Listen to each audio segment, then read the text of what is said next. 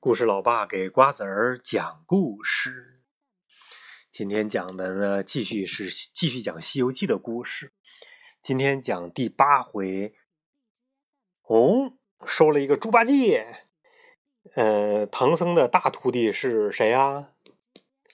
大徒弟是谁？对，孙悟空应该是唐僧的长辈。呃，还还好，应该是啊，岁数是。但是呢，他是他大徒弟。二徒弟是谁呀？就是猪八戒了。丑猪。唐僧和孙悟空两个人离开观音禅寺，走了六七天，来到了乌斯藏国。傍晚，他们投宿到高老庄高老太公的家里。高老庄这个地名很有意思吧？师徒二人看到高老太公和老伴儿满脸愁容，好像有麻烦事儿。原来呀。高老太公的三女婿是一个妖怪，已经请了很多法师，但都降服不了他。所以呢，老两口正犯愁呢。孙悟空一听说有妖怪，手就痒痒。为什么呀？因为他专门是打妖怪。对他最喜欢打妖怪。他说：“呃，算你们走运，我最会捉妖怪了。你说说，这妖怪长什么样啊？”高老太公叹了口气说：“唉。”不瞒大大圣说呀，我有三个女儿，没有儿子。大女儿和二女儿都出嫁了，还剩下小女儿翠兰。我想招个上门女婿。三年前呢，来了一个身材魁梧的大汉，愿意做上门女婿。上门女婿是什么意思啊？就是呃，这个男的到他们家来。这个大汉呢，说是福陵山人，上无父母，下边呢没有兄弟。我和我老伴儿都觉得很合适，翠兰呢也喜欢他，就招他做了女婿。可是他总是白天来我家，到晚上就走了。这个家伙呀，力大无穷，一个人可以干十个人的活而且这个家伙也能吃，一个人比十个人吃的还多。我和我家翠兰成。他和我家翠兰成亲的那天，喝醉了酒，于是呢，就变成了一个长嘴巴、大耳朵的猪精，我们都给吓坏了。他把翠兰锁在后院的绣楼上，不让她出来。到现在已经有半年了，也不知道翠兰是死是活。这个妖怪呀，每一次过来都驾着云飞沙走石，害得整个高老庄都不得安宁。我们请了很多的法师来降他，根本就不是他的对手。求二位长老帮帮忙吧，把这个猪精赶紧降了吧，让他退了亲，救救我们的女儿。快躺好，被子盖上。唐僧呢，听完以后，忙对徒弟说：“悟空，你本领大，帮帮他们吧。”孙悟空挠挠耳朵说：“哎呀，这个容易，我今天晚上就捉拿那个妖怪。”叫他写了退亲文书，救你的女儿出来，竟然是一个猪精，很奇怪的一个东西。我要好好看看他。高老太公和老伴儿呢都很高兴，急忙命令家人准备斋饭招待唐僧师徒。到了晚上啊，孙悟空跟着高老太公来到后院。孙悟空发现绣楼的房门锁着，他取出金箍棒，变成一把钥匙，开门。救出了翠兰，让高老太公领回前院，然后他摇身一变，就变成了翠兰，坐在绣楼等着那个妖怪过来。不一会儿，哎呀，带着金箍呢，长得猴样，哎呀，太了！不一会儿呢，外面狂风大作，这个妖怪就来了。孙悟空装着翠兰的声音说：“你总是来无影去无踪的。”到现在，我也不知道你是哪里人，姓什么叫什么呀？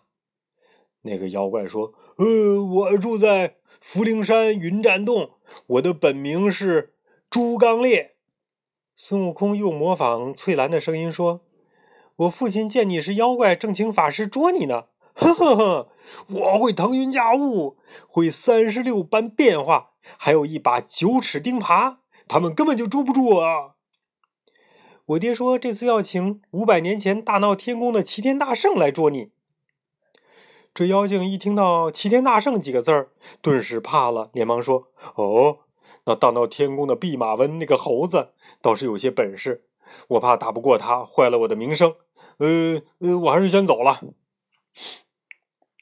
说完呢，这个家伙转身就要走。孙悟空一把拉住他的衣服，大声说：“妖怪，哪里走？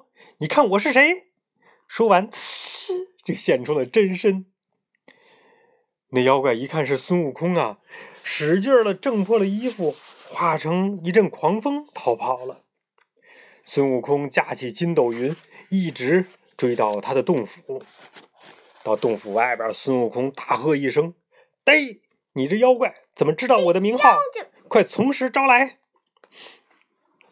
那妖怪拿着九齿钉耙回答说：“呃，我本是天宫的天蓬元帅，当然知道你当年大闹天宫啦。我在天宫喝醉了酒，戏弄嫦娥仙子，呃，被玉帝贬下界，结果呢，错投了猪胎，才变成现在这个丑样子。